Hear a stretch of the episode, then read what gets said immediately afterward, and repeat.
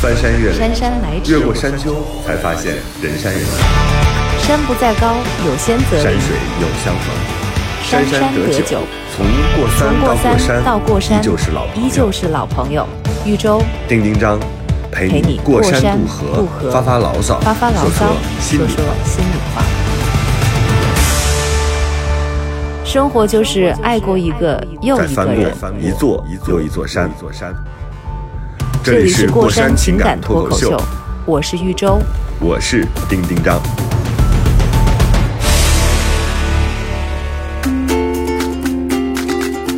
Hello，大家好，这里是过山情感脱口秀。我现在坐在开着窗户的房子里，但是我已经看到柳絮正在向我袭来，就这样一个情况。春天来了，又到了柳絮飞舞的季节。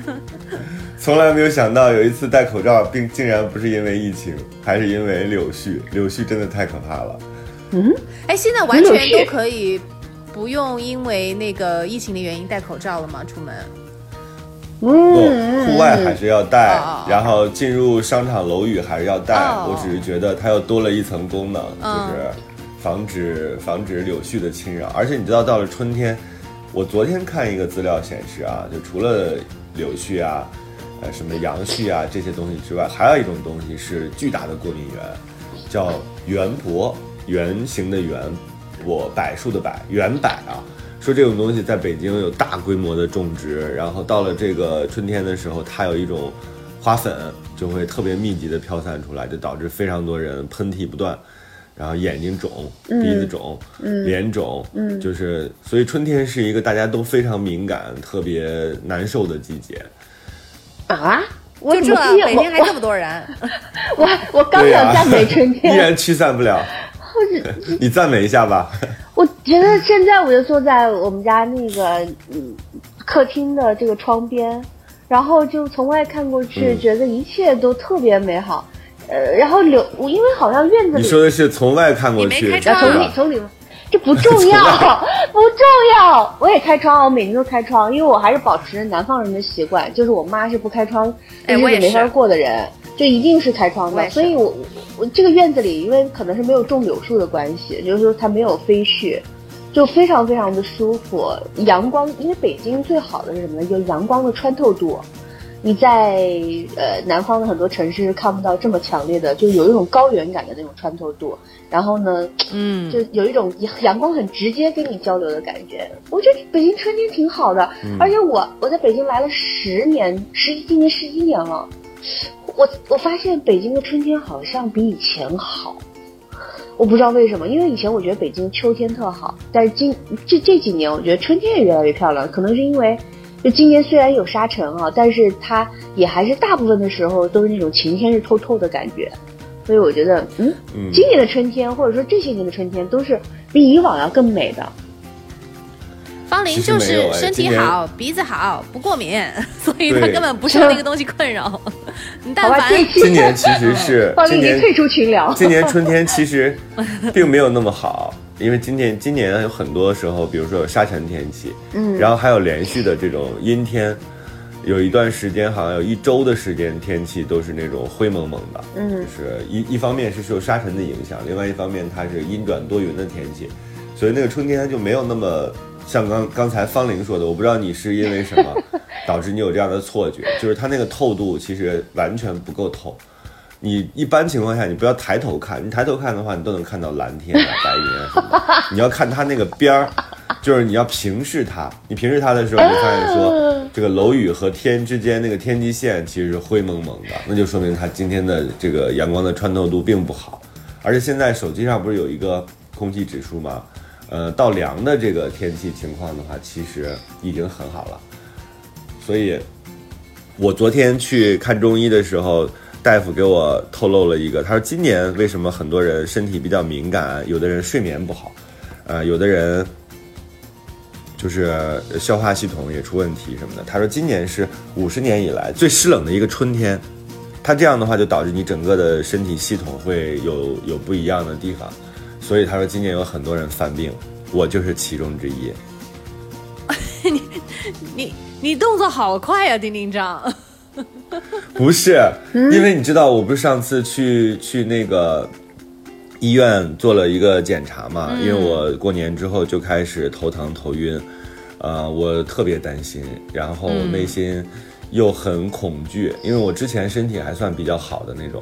所以我一般情况之下我很难感受到头疼和头晕是什么状态。嗯，我回老家那几天，你知道我的状态已经严重到。我自己看着我妈，我觉得她在另外一个空间里，我和她隔着一个空间，啊就是我听她说话，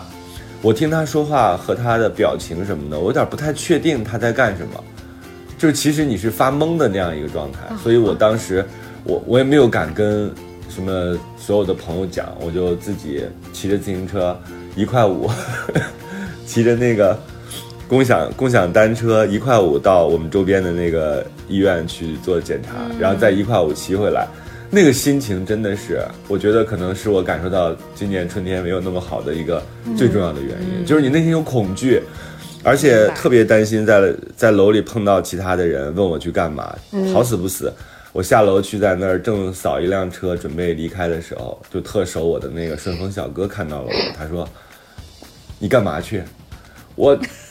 怎么还有一个很熟的顺丰小哥呀？我是万万没想到，我想以前同事或者是好久没见的朋友，要不是邻居，万万没想到是一个顺丰小哥跟顺你那么丰小熟。哥就就救我命的人，你想想所有的网购啊，你自己往外寄东西啊，他是大使啊，他就来回的，嗯，就是他就问我你干嘛去，我当时我就愣住了，我说我去买点东西，然后 我就自己骑着车去医院。不去医院不知道，去了医院你会发现说健康真的太太太太太太太重要了。嗯，就是医院里充斥着各种各样的人，各种各样的情况，然后有的人暴跳如雷，有的人，呃，精神比较恍惚，反正你就整个的状态，你会就像进进入了另外一个世界。是的，好在我自己后来做了那个脑血流图之后，呃，大夫看了大概三分钟就把我打发出来了，他就说你这个情况就属于用脑过度、思虑过重。他说你减一点工作量。我说大夫，其实我每天工作的时间我觉得不长啊，因为我最近在写那个长篇的小说嘛，已经写到五万字了。他说你根本跟你那个工作时长没关系，是你一直在一件事情当中沉浸在一件事情当中，你没有这个。我现在我听到这儿，我突然间恍然大悟，哦，原来是我们，比如说我上班的时候，其实我是有这个翻篇儿的空间的，就是你下班那个时间，就是你忘掉这件事情的一个很重要的这个像界限吧。但是当你自己开始自己工作、独立工作的时候，你可能就没有这个界限，而且你在自己跟自己相处的过程当中，你对自己的身体其实是格外敏感的，因为你没有那么多可以让你把精力或者把注意力转移的这样的人或者话题或者东西。所以这两天其实我都开始尝试着，比如说每天我写完了之后，我就去找人聊天儿，或者跟好朋友一起见面吃个晚饭，然后我再回到家。我觉得那样的话，它至少能让我暂时脱离我这个工作环境。空间换这是西医的哦，对，空间换一换，就是大家都以为在家工作可能是一个非常好的状态啊，就是也不用跟别人交流，也不用打扰，可能减减少非常多百分之九十以上的社交上的麻烦。但其实有的时候社交可能真的能帮助我们去平衡一些东西。这个是我看这次就是看这次脑子病的 脑子病，对、我没事看这次脑子病的，没事儿就好。然后后来我我中间我就去了三天的青城山，哎，哇，呃，去四川，你绝对，我觉得，我觉得你肯定会活到一百岁。你你的健康，你这动作太快了，就是你能立马就来做一个反省，反省完了之后，立马就给他就就给自己的生活有改变。没有没有，然后就给他上药山是一个，他青城山一个月之前，哦，一个就定好青城山了吗是我对对对对对一个月之前，但是你知道吗，方玲，啊我没有跟你讲过，一个月之前其实我就有症状，我那个时候是哦抱着一种说，就当是最后一次旅行吧，哪怕哪怕选块地儿看看那块儿湿润不湿润，然后我就抱着这样的一心情，看你就平时没什么毛病，我跟你讲，那你知道对，对，就是因为你我平时又比较健康，然后我认为我的生活方式也非常的健康，所以我就觉得这件事情它没有道理，对吧？你说我是喝一点酒，但我喝酒也没有到李诞那种，对吧？就是他已经成了一种习惯，或者是每天都这样。我不是这样的情况，我是一周有一次到两次，而且我也不是过量的那种。我觉得他不应该是这样的情况，所以我是非常恐惧的。而且，你当你在这种情况之下，你一个人其实你是很难，就是从那个泥潭当中拔出来的。是的你就觉得哎呀，而且我为什么选择不告诉朋友？其实并不是说我不虚弱，是因为我觉得这件事情你告诉他也没有用，反而是让他们也担心，然后他的关心会让你更紧张。所以我就选择等我拿到那个报告之后，我不是后来才发到我们群里一下嘛，对呀就说哎，这个吓我一跳开了这个东西之后，心里已经踏实了，我才去干这个事情。然后中医这个一会儿我再讲啊，因为今天我们的主题其实不是讲这个看病啊，讲的是好物推荐。生活就是爱过一个又一个再人。翻过一座又一座山。这里是过山情感脱口秀，我是一周。我是丁丁张。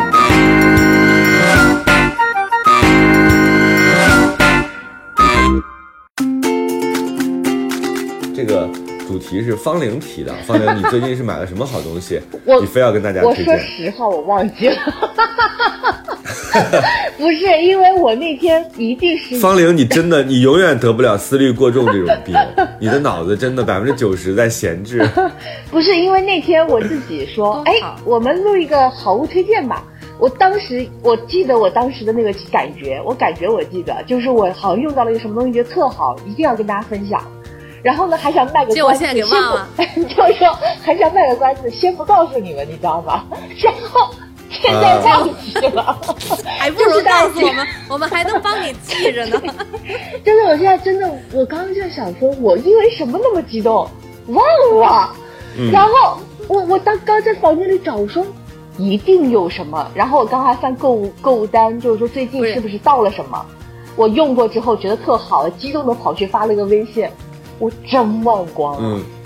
这这这那这你你怎么解释这事儿？两个星期吧，可能 你两个星期就把这个东西给忘了，这说明这东西第一不常用，第二也没那么不重要的好啊。对啊，不然怎么可能会方忘？玲，如果如果周边没有，是不是你穿在身上啊？你是不是有买了什么 找眼镜。内衣什么的？就是你找找身上有没有一定要 不是或者你正在一定要找到那那个点燃我的东西吗？我觉得这样，如果 对啊、咱们这这要不然你的这个 推荐就不够真心。不是那我们可以启发你一下，比如说是什么类别？好累啊！什么那个东西？你等一下啊！现在的我呢，就是在房间里，就是悄无声息的乱转。我在想，什么什么东西点燃了我呢？大家可以是吃的还是用的？不不吃的是大的还是小的？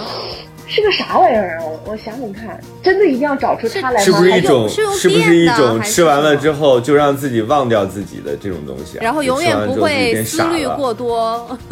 对对对，而且我记得，我记变傻了之得，后这种。我记得所有，就是我还是坐在床上给你们发的你微信。再找不着，我就讲我的中医经验。丁丁让你讲那那个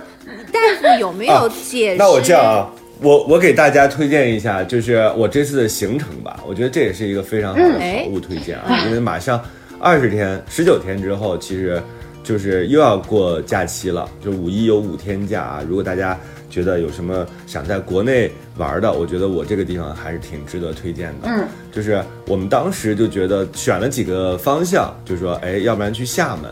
要不然呢就去这个云南，要不然就去四川成都，就是这三个地方平衡了之后，我们觉得厦门可能因为它有这个岛嘛，就整个它在一个岛上，所以它的人会非常多。你比如你到鼓浪屿。到到时候你要坐船过去，再坐船回来，它整个的这个里边的那个容纳客流量其实是少的，而且今年看整个的旅行数据的话，其实人是非常非常多的。这个情况，其实在每个景区，在中国现在大部分的知名的景区都是非常非常难以避免的，所以我们就后来放弃了厦门。然后云南是因为我去年的时候刚好去过西双版纳，我就觉得这个季节再去是不是会稍微有一点点热，我不知道啊，就是后来就放弃了云南。呃，后来又发现这个云南不是有疫情嘛，瑞丽那边又出现了一些境外输入的一些病例，所以我们后来也没有选择云南。到最后就是定的是成都，因为成都它本身自己就是一个非常厉害的大的城市嘛，成都人整个的个性什么的大家也都知道，还比较呃休闲，比较舒适，比较慵懒，而且吃东西很好吃。所以我们后来就说，那我们就选成都。但是成都呢，我们觉得在市区人也一定会非常多。啊，我当时不知道怎么就想起了那首歌《青城山下白素贞》。我说，我们一直在唱这个地方，我们从来没有去过这个山，我们是不是就可以去这个山上？于是我们就锁定了青城山。青城山上有一个很厉害的酒店，叫六善酒店，就是它是一个那种好像中式的、很厉害的那个酒店。我们查了一下那个住宿的钱，发现非常非常贵。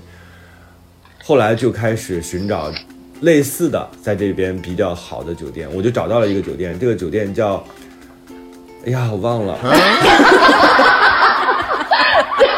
这是我会觉得这个时候，我这个时候听众可能已经关闭我们这个整个的聊天过程，他想说你们想问这个酒店量都没有。啥啥不记得。这个酒店我我想起来了，这个酒店叫坐望森林，坐是坐着的坐啊，忘是忘记的忘，就是像刚才一样坐着就忘了啊，坐忘。森林就是你能想到那个森林，它是什么呢？它是大概有两栋比较大的住宿楼，呃，基本上就是整个那个调调是在青城山上那种掩映在各种翠绿、深绿、浅绿当中的那么两个房子，是非常好的，一共只有三十间客房，每个客房都有独立的大的这个就是泡汤池，然后所有的拉开窗帘之后，你就能看到，你其实就住在山谷里嘛，就是它在青城山的后山。可以可以，远离了人群，然后闹中取静。呃，每天因为成都现在这个天气，基本上就是每天下点小雨，然后一太阳出来，然后山间弥弥弥散的这个雾气。你要进到这个里边呢，就行李就只能放在下边的一个停车场，然后行李员帮你把行李直接拉到山上，就是再走走一些台阶才能到这个酒店的大堂。然后每天它会有定点的早课、晚课，呃，它因为是道青青城山是道家嘛，所以它整个的这个早课、晚课，它是按照道家的这种方式，让你去在那儿修身养性。呃，整个呃山山的这个大堂旁边就是一个像类似于这种透明的，就是这种平的这种湖，你就对着这个湖可以抄抄经啊，听听它的音乐呀，然后在那儿喝喝茶呀，就是整个它都是开放式的，你就能一直在氧气、绿色还有烟雾当中，就那种状态，还烤着炭火，太适合现在的你了。太适合现在我了。我这次去了三天，我跟你说，我三天当中没有任何头疼头晕的症状。嗯，空气特别好。我昨空气特别好，然后氧离子含量极高，我也放空了。然后我每天除了睡觉之外，都跟好朋友在一起，你睁开眼睛就能跟他们吃饭，跟他们聊天，跟他们喝茶，整个的那个状态就是完全放松的。嗯，所以等到北京，呃，飞机一落地北京，我的头又开始疼，而且是老地方，就是我知道了那个，就是它有一些心理的作用，所以我想给大家推荐的就是青城山后山的这个酒店啊，但是这个酒店它在携程和某些这个软件上你找不到，你只能去搜它的公众号，它的名字叫嗯什么来着？有望坐望叫坐坐望。坐坐望森林，坐森林你在里边泡泡汤，吃吃东西，呃，喝喝茶，绝对是一个好享受。我觉得我们这次最大的败笔就是，我们还定了去其他地方的行程。其实这个酒店就可以单独的玩一天。真是嗯你知道有一天吃完早餐之后，大家还在吃，然后我就觉得，哎，是不是可以去发掘一下？我就往这个山的后边去走。嗯，我发现它这边有特别多的太阳花，然后有竹林。呃，有这个地面有两只兔子，特别肥，而且特别亲人，就是它在地上像就散养的，但其实肯定也是店家刻意安排的。这两只兔子在那儿吃草，雪白雪白的，嗯，你看着那个的时候，你真的觉得就是物我两忘的状态，你就觉得为什么古人会亲近山水？为什么他们要去听大自然的这种风声？他们为什么能在嗯听到雨声之后，他能写出来那么美好的诗句？真的是因为你跟这个山水是有互动的。是的而我们现在太多时候，我这次你知道我干的特别多的事情，就是一直在拍我那个好朋友的肩膀，因为他总是拿出手机。我觉得拿出手机的时候，头疼他是谁头晕。他太爱手机了，我说你就是信息流的奴隶，就是你每天都在跟这个手机不断的进行互动，早上起来就用掉百分之十五的电，我觉得这是在山水面前，这是非常不尊重。非常，就对山水浪费。对山水的一种亵渎对不尊重、浪费、亵渎，对他就是这样的一种状态。所以我一直在说，我说如果有机会啊，脱离你的手机，放下你的思考，去做一个稍微无知一点的，你只是眼睛里有有绿色、心里有山水的这样的人，我觉得应该会挺好的。这是我最近的一个好物推荐。金江，你知道我嗯最佩服你有一点，就目前啊你说的这些，是你说放下你就能放下。你那我怎么办呢？啊不，有的人的，因为他已经成为习惯了，就很难把心里的那个事情给放下。嗯，但是你知道吗，周周，我昨天又又是因为第一天嘛，放假回来，我就正好跟那个朋友约了这个中医，嗯，我就去看这个中医。这个中医不是咱们想象中那种老头儿，他是一个跟我年龄相仿的一个，而且挺挺幽默的一个人。他就先给我这个朋友看，因为我这朋友是复诊嘛，所以他就也挺快的给这朋友看完了。嗯我内心其实是有点半信半疑的。我觉得你反正医学不就是，呃，你要有很多的清晰的，比如说你做化验呀，嗯或者你做检查呀你做拍片子呀，这些东西。对，就西医就很清晰嘛，就是什么病菌导致了什么病。我说中医它是一种，其实是有一点玄玄而玄玄学的东西，对吧？就是它是一个整体的对你身体的整治。我当时其实内心是有点半信半疑的，嗯，我不知道这个算不算好物推荐啊？如果你们现在有这样的症状，我觉得你们也可以去试一试。然后我就把那个手放在他那个把脉的那个台子上，我当时内心其实是想，我我没有跟他讲任何的东西，我前面也没有没有讲话，我就说看看你能不能给我耗出来。结果你知道这个你这是去看算命的心态呀、这是 呃，对不起了啊，大夫啊，但是我会推荐你。不不，你这个很正常。他嗯我我就把我的手放在了那个把脉的地方，你知道他第一句话说什么吗？说啥？最近头晕吗？他，我戴着口罩，他戴着口罩，我的朋友站在旁边，我的手放在那儿，他一摸我的脉，我那个朋友听完他这句话之后，大笑鼓掌，然后他说，好诡异的画面。他说，你这个人怎么管这么多事儿啊？真的，真的，他说你这个为什么出门要带那么多东西？哇！我我我在北京，我只背了一个特别小的随身的包，我肯定没有带更多的东西。但是你心然后我里面脑子里带了很多事情出门。他就是他拍摸着我的脉的时候，他就摸出来我整个的人是很爱管事儿的。因为我在嗯我们到这个地方的时候，我一直在管着我那个朋友。他看出来了你这儿啊一部分人不行的。不是看出来了，因为我前面没有任何动作，我这个是很很确定的。然后我那朋友为什么会鼓掌？因为我在整个的这个旅行当中，我都一直在说他，你这不好，那不好，这不对，那不对，因为我们是太熟悉的，嗯所以他特别知道我的特征是什么。而且我出门带非常多东西，我基本上是半个家，就是我要带到我所有能想到的、能用到的、可能的东西。哦所以他们缺什么少什么都会给我跟我要。这两句话就奠定了我对他的信任。然后他说你你你这个整个的就是思虑过重，嗯，而且你自我较劲，这个是我朋友都不知道，因为我自己知道我有多较劲。他说你这个人，别人都是把这个的生气啊、焦虑啊、痛苦啊讲出来，他说你永远都是选择不讲，你就自己坐在那儿，窝在那儿，自己去跟自己较劲。因为我知道我每次写东西和就是思考东西的时候，我当这个东西我不满意的时候，我内心其实是非常非常焦虑的。这个焦虑让我非常的紧张。他说：“你这个人现在整个的状态，除了思虑过重，你想想这两个中西医得到了就是重叠啊，在这个时候印证，就是互相做了印证。然后他说你现在最大问题其实还不仅仅是思虑过重的问题，是你紧张的问题。我就回顾了我整个春天，我确实是非常紧张，因为我比的人，我自己内心其实是有一些。”所谓的参照物的这些参照物，并不是我身边的人，也不是我身边的家庭，更不是我认识的人，就更多的时候是我认为我可以达到，但是我没有达到的，嗯，就是那个那个东西，其实是一直在折磨我，让我觉得我必须要，就是让我觉得我必须得努力，我必须得变得更好，我要成为一个好的作家，我要成为一个好的编剧，甚至我要成为一个好的导演，是这些东西让我很紧张，我确实是很紧张。我有的时候，你知道，我坐在家里，当我这个那个时间没到，比如说我十点钟开始写，但是我九点五十弄完了我的事情，十点钟没有到的时候，你说我我已经到什么程度了？就是其实有点有点焦虑症了。我那十分钟其实我在长就深深的呼吸，我在吐气，我就那种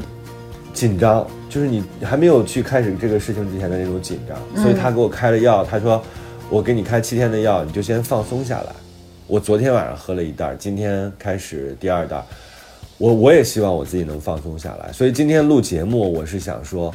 如果你们觉得自己，因为只有你自己更了解自己，但是很多时候你可能了解的只是你的表象，你不知道那个内心的东西是什么，你需要用一些东西来验证，是用那个反推的方法，或者是用这种别人去戳破你的方法去验证。我我这次神奇的中医就是看中医的经验，让我觉得哦，原来。我自己并没有那么足够了解我自己，我的紧张从何而来？我是这两天才慢慢的想通的，所以我现在试图让我自己变得放松一点，就是不要那么焦虑了。啊，你这马上就自己就能放松啦？不能啊，我是慢慢的。我就说今天九点半，你看我我自己是定了八点四十闹钟，我们九点半录节目，我其实九点二十就忙完了。嗯，但是我就。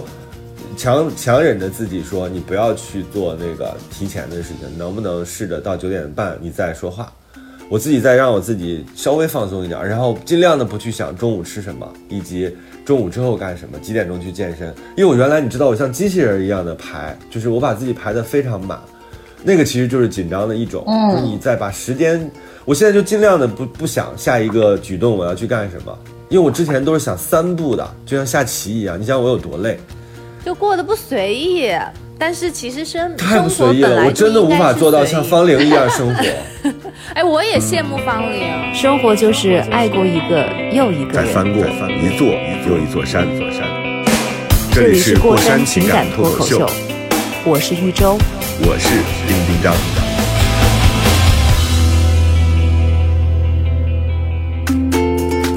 其实他跟我综合一下就好了，那我肯定有我的这个。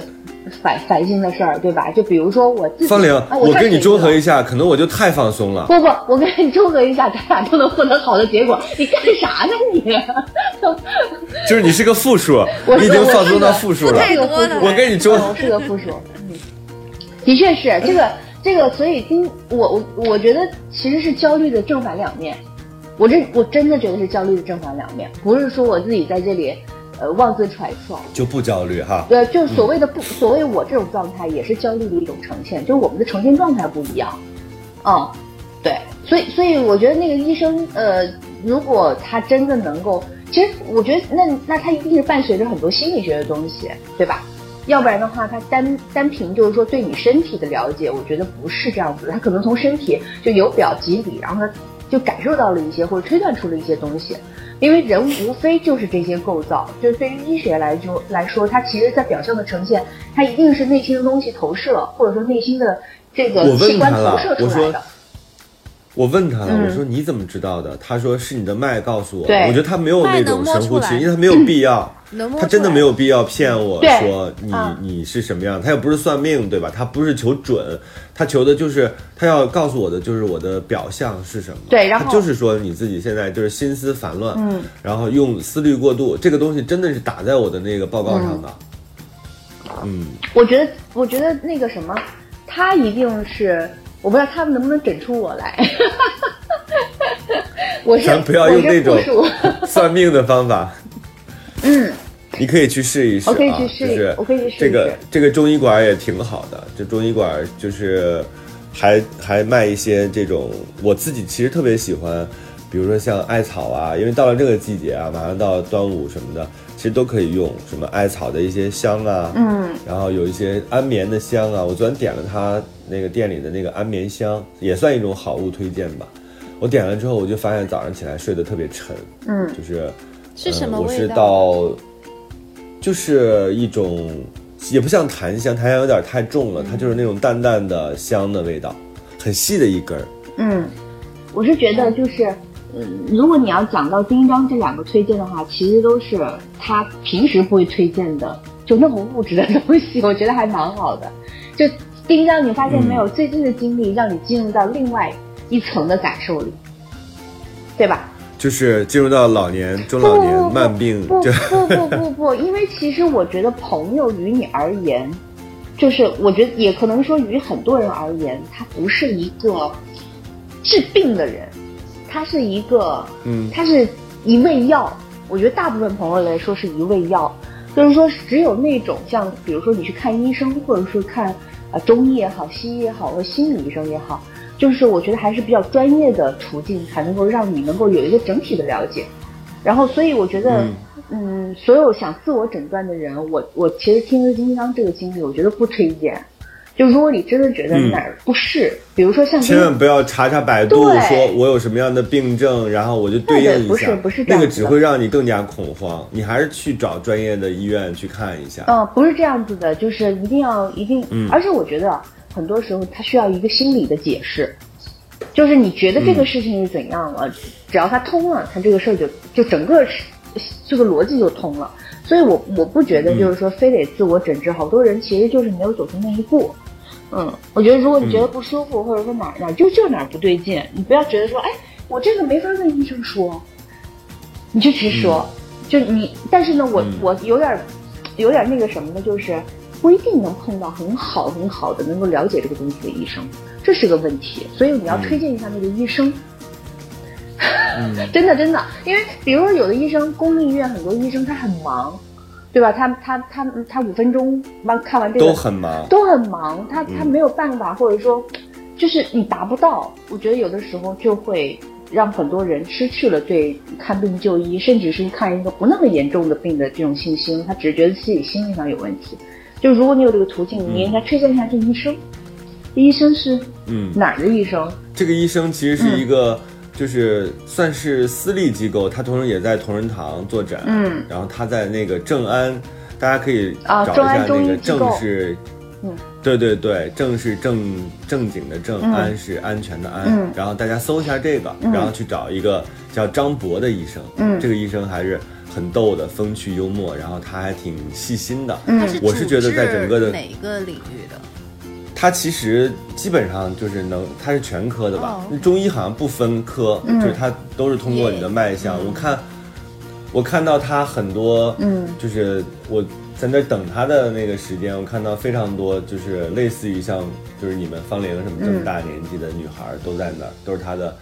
一看一听就是粉丝型的这种病友就是 就是病友，然后就可以跟他聊一聊，嗯然后讲一讲自己现在的状况什么的。我自己感觉我现在，嗯，通过这次，我觉得一个是知道健康有多么多么重要，你成为一个普通人，你没有病痛，走在街上，哪怕吃点苦，我都觉得。其实是可以接受的，嗯然后没有身体的病痛是非常非常重要的。另外一个就是像刚才方玲说的，其实它是一个你需要找到依据的，嗯就是你需要找到你你是这样一个表象，是这样一个情况，你怎么能够找到这个依据，然后从而你自己内心也要去，呃，服从和内心去做一些调整，因为它整整体来说还是一个身体整体机构的这样一个问题。嗯还有一个点，我是觉得一定要有要有那种可以拥抱的朋友，就是如果你们俩现在在我身边的话，嗯我觉得 你们就是那种可以拥抱的。就是如果每天都有人拍拍你、抱抱你，然后跟你说没事儿的，你自己这个身体一定会越来越好的。就是千万不要把自己囚禁在家里，或者是把自己箍在哪儿。你就错失了这种去被治疗的机会。嗯人绝对可以帮助人的，就是那种嗯互相的、互相的亲密关系，就他不一定非得是爱人啊，他就是好朋友之间的拥抱，其实也非常非常重要。嗯嗯，我我特别同意，就人可交流可以治愈人，然后拥抱可以治愈人，善意可以治愈，但是我有一点点友情提示，就是不要和就是不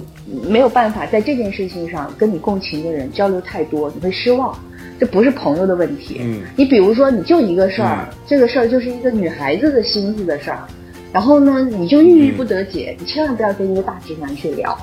跟一个对这个事情完全，因为他不是坏人，他也不是不是你的朋友，只是就是他真的没有办法。我觉得其实要原谅朋友这个东西，就我试过，所以说你找到跟你，比如说我有一个情感问题，找到一个啊最了解这个全貌过程的朋友，或者是找到一个真的就是跟你个性很像的或者经历相似的女生的朋友，你可以，我觉得这还是你自己要跟像医生一样给自己下药，你知道吗？对我觉得朋友，嗯。朋友之间，嗯嗯嗯，不可能很全面的，我要要要理解和原谅，你不要顾左右言其他，你想起来自己要推荐想不起来，我这样好了，我觉得今天这样我们就快速过一遍，因为因为我我为啥、啊？我为啥要要要做好物推荐呢？我我记我虽然忘记那个东西了，但是我记得在床上那个感觉，就我突然觉得人生好美好，我真不骗你，就特别这样，我觉得人生好美好。为什么有这么多好用的东西、美好的东西在身边？哪怕就是它小小的一点，所以我才跳起来给你们发那个微信。虽然这个东西我忘记了哈，但是它一定在我生命当中，以后我想起来再告诉你们。我觉得，反正我最近的逻辑就是什么呢？我最近的逻辑就是说，我知道丁丁章的个性，丁丁章是一个家里非常满的人，就是可能大家不知道，就是他家呢什么东西都有，然后呢，什么东西都很满。我觉我有一段时间，我觉得丁丁章这家这这么大的房子，肯定要挤炸了，连花儿都好几十盆。所以我，我我当时就心里在想，我说，哎，我要做这样子的人吗？我以前是一个就是东西非常，我现在非东西也非常多，但是我最近真的是坚持每天扔一件东西，这个东西是有是是可以用的。它你怎么听起来像在谴责我呢？我东西多，但都很美，好不好？不不不，我是觉得要找到真正好用的一个东西。我先推荐一个丁丁章那儿看到的好用的东西，这个大家可以去上淘宝搜，它是一个开瓶器，就是呃丁丁丁章用它开瓶的时候帅极了，然后每次瓶瓶盖儿都是秒打开，然后它是个电动的，只要放在上面按下按钮，那个那个螺丝那个螺丝刀就会旋下去，把你那个红酒的瓶盖打开，一点儿都不费力。所以我我我我觉得我以前对我以前，嗯我以前买过，就是一些开瓶器，长得很好看，但是很就是那种，你知道有一种人喝红酒就讲讲究自己手开嘛，就感觉好像很高级啊。我以前就受了这种迷惑，后来发现特别狼狈。当拥有了这个开瓶器之后，我就默默的，就是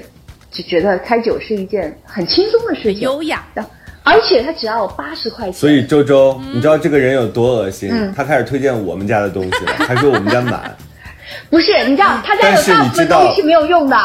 他们家有哎，谁说没有我我跟你用我哎呀，就说到这个事儿，跟你俩吵架了。我给你买过一个那个那个叫著名品牌的开瓶器，那个东西又很无聊，我跟你很难用说，，就你用一个这个电动的东西就好了。是恰恰我要推荐的第二个，第二个就真正的好物推荐是有一天方玲在我这儿喝酒，我发现我那个电动开瓶器有一个虽然好用，但是有个最大的问题，周周你知道是什么吗？就是它是电动的，电动最大的问题就是它很容易没电。嗯，而且它那个两个触点，它要模仿模仿像苹果这种，就是嗯有一点小的那种科技感和美学，然后它就两个触点非常小，所以导致它 经常没有电。那当你 哦当你想对，当你想很帅的去开酒的时候，你突然就发现开了一我打不开，然后这个纹丝不动，对，开了一半的情况也时有发生。我就勒令方玲帮我买这个双立人的手动的开瓶器。我跟你说，这个开瓶器导致我把那两个电动开瓶器全部扔掉。哟这个手动的开瓶器现在就在我的案头放着，它真的成了我唯一的觉得天底下再也没有比这个更好用的那到手动开瓶器。底是哪个好呀？方林是我电动的我，以我的、我我以我的实际经验告诉大家，就是这个双立人的，大概挺贵的啊，六百块钱，就是一个这种不锈钢的嗯这个开瓶器，非常非常好用。它整个就是女孩子，你开这个酒完全不会有任何狼狈的情况发生，因为它有一个套，直接把那个瓶的哦，瓶塞套进。去，哦，照进去之后，你轻轻的压一下，然后它那个螺旋的那个螺丝刀就直接插入到瓶盖，然后还用直接把它提出来。提出来之后呢，你轻轻转动它，然后那个瓶塞就出来了。嗯，整个的时长也非常短，而且它永远没有没有电的这种后顾之忧。好，我那我所以跟那我跟大家总结一下，你你就是这两个开瓶器都好用，但是如果不常喝酒，买电动的；常喝酒买叮当的那个双立人。为啥呢？不常喝酒的人用电动开瓶器完全足够了，就是你不需要常常充电。我知道他为什么烦他了，因为我不常喝酒，很偶尔开瓶酒，所以我就一直有电在这里。还有一个就是什么呢？就是它对于女孩来说，它没有任何暴露在外的尖锐的东西，因为你正常的开瓶器还是有尖锐的部分啊，会就是我我每次开屏都这个也没有这个一会儿我可以拍照给大家啊，就是这个我也可以拍照给大家。尖锐的部分，尖锐的部分直接就也都照在了它的那个，就像裙裙子一样啊，就像这个小开瓶器穿着一个漂亮的连身裙，嗯，它所有的那个螺丝刀的那个部分都在裙子里，所以是很好用的。对，因为我涂的是毫不费力，而且还有一个简单的，就是如果它真的不好使了，八十块钱你扔了它也行，对吧？他那个六百舍不得扔。哎，我喝的酒都没有开瓶器贵呢。对，所以我我觉得我不常喝酒的推荐这个啊，强烈推荐，好用，长得好看，嗯，然后呢就是毫不费力，对，没电了就是我们家这么多美好的东西被方玲描述成什么？特别满，他真大家真的就是特别满用，就真的就特别满，就是那个你不知道沙发上就是因全部都为你比是靠垫儿，较胖。你 你沙发上全是靠垫儿，你对沙发上能坐只有这样，丁丁张才能换一个更大的房子，是吧？房子好吧更只能这大了，么想这些东西就不满了。只 只那我也推荐一个吧。嗯我不知道你们有没有在用那个，就是扫地机器人。嗯，有用。哎呀我们家角落里躺着好几个他们的尸体，这 都是那种禁锢的，你没有用吗？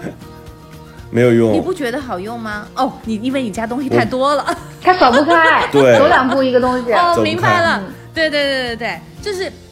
这其实也是我觉得扫地机器人比较好的一点啊、我先说我为什么觉得它特好，因为我以前想着家里不是有戴森嘛，是吧？你这不也是吸嗯吸灰也吸得很好吗？但是我有一次就是因为有一个那个扫地机器人打折，然后我就就想我买来试一试吧，因为这边退货不是也很容易很方便嘛，所以我说我体验一下，然后一用然后就离不开了，因为我觉得它最大的一点就是你用戴森，你不可能天天每个角落都去扫，但是它的话每天就是你就。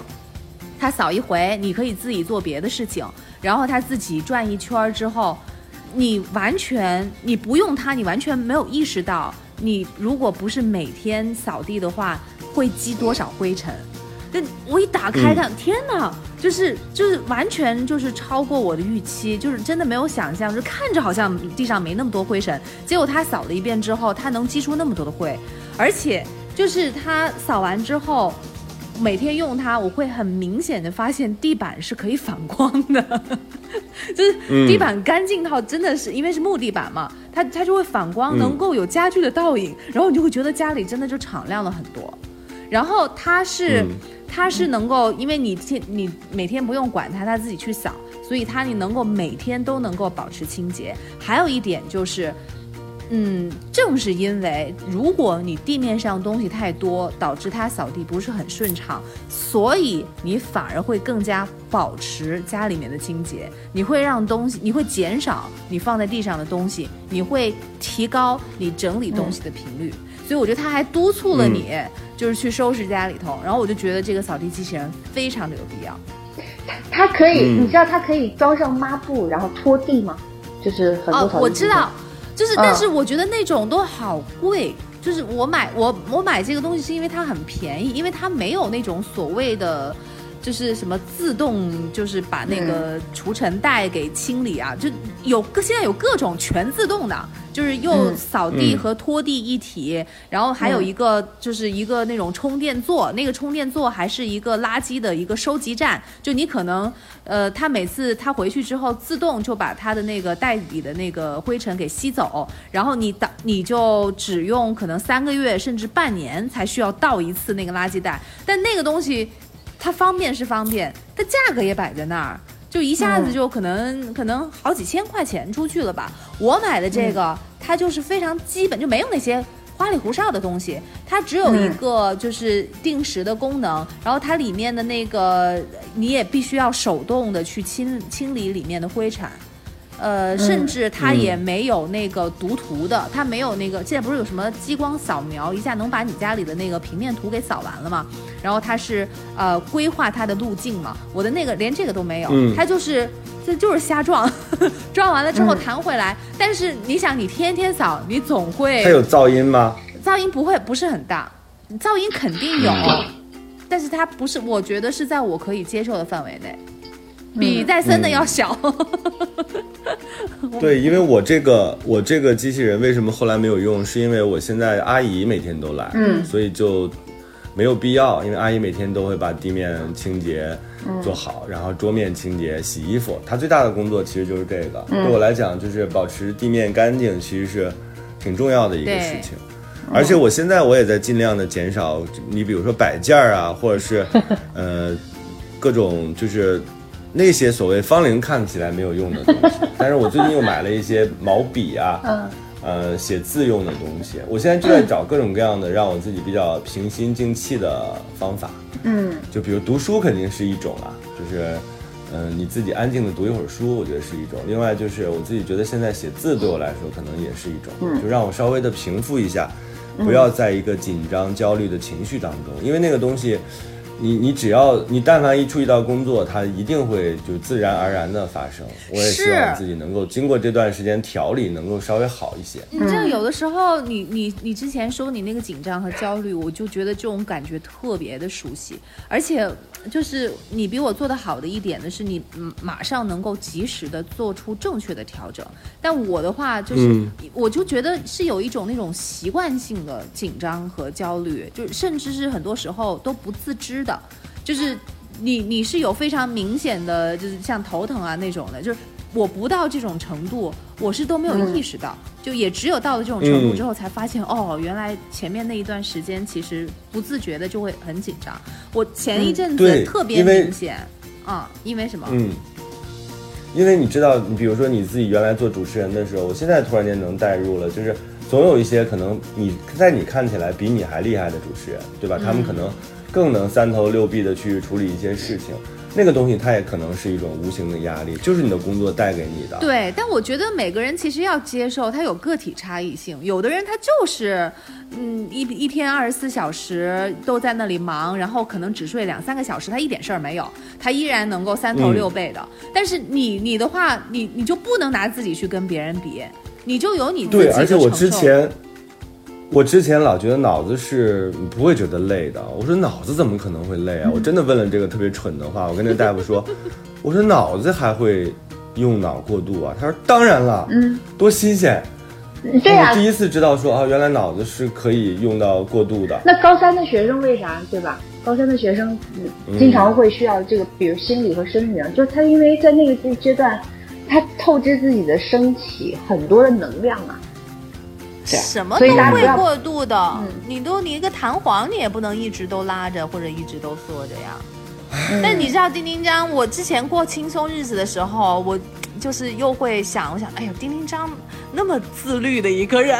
你这你无形当中就给了我压力，你明白吗？是我现在我再也不敢这样了。我觉得我要适当的，要放弃一放松点，要放就是空、留白对。然后我前一阵子嗯就是、我我紧张到什么样的地步，就是其实是很小的一个事情，就是要去煮一个就是那个什么桂圆啊、红枣啊那个汤，然后它那个煮起来呢，它它有顺序要放进去，它先可能是先把那个红枣还有那个桂圆和那个什么东西放进去，然后中途就煮个十五分钟，你中途再放红糖，放完红糖之后再过五分钟，你再窝一个鸡蛋，鸡蛋窝了十五分钟之后，你就再可以吃了。反正就是就是它它虽然很简单，但是中间的步骤和中中间的那个时长又有一定的那个规定。我紧张到导致说，因为我又不可能十五分钟在那一直看着那个火，所以我就定了个表。但是呢，我我定了表，我就在这边做我自己的事情，看电视也好，或者是看书也好，玩手机也好。但我发现，即便我定了表，我的心思还是放心不下，我就还一一会儿就会就会去看一下那个表，发现哦还有五分钟，然后好吧回来吧。就是其实明明你就等那个表闹钟响了，你去不就完了吗？但是我就一直就在想是到了没有，到了没有，然后我就觉得哎呀，怎么搞个汤这个事情，我都我都就是 安静不下来，然后都放不下，连闹钟都不相信。对，是这样的。所以我就觉得怎么回事儿？怎么会这样？然后就发现这不这不能行，这不能行，这很难受的。，对，嗯，对，就不放松，我就觉得很不好。嗯这样、就是就是就是丁丁张之前说的，就是一直都是那种紧张的状态，其实也没有就是叫多大的事情。醒闹钟的状态，对，叫醒闹钟的状态。嗯，这个确实是不足取啊。我们这期节目基本上也差不多了啊，就是 虽然好物没有推荐几个，但我觉得有有几个重要的信息大家可以自己捕捉一下啊。我因为很放松，所以我就不给大家总结了。这一期这一期就这样吧。哇，你一下这里是子也松的太大了吧，松大发了，有好多好东西，为什么聊偏了？让那些这里是过山情感，咱们就不这里。是过山情感脱口秀，我是丁丁张。我是运动，我是没有推荐成好物的方明，好物方明，你真是真的很多真是够恶心好东西拜拜，拜拜下一期见，拜拜。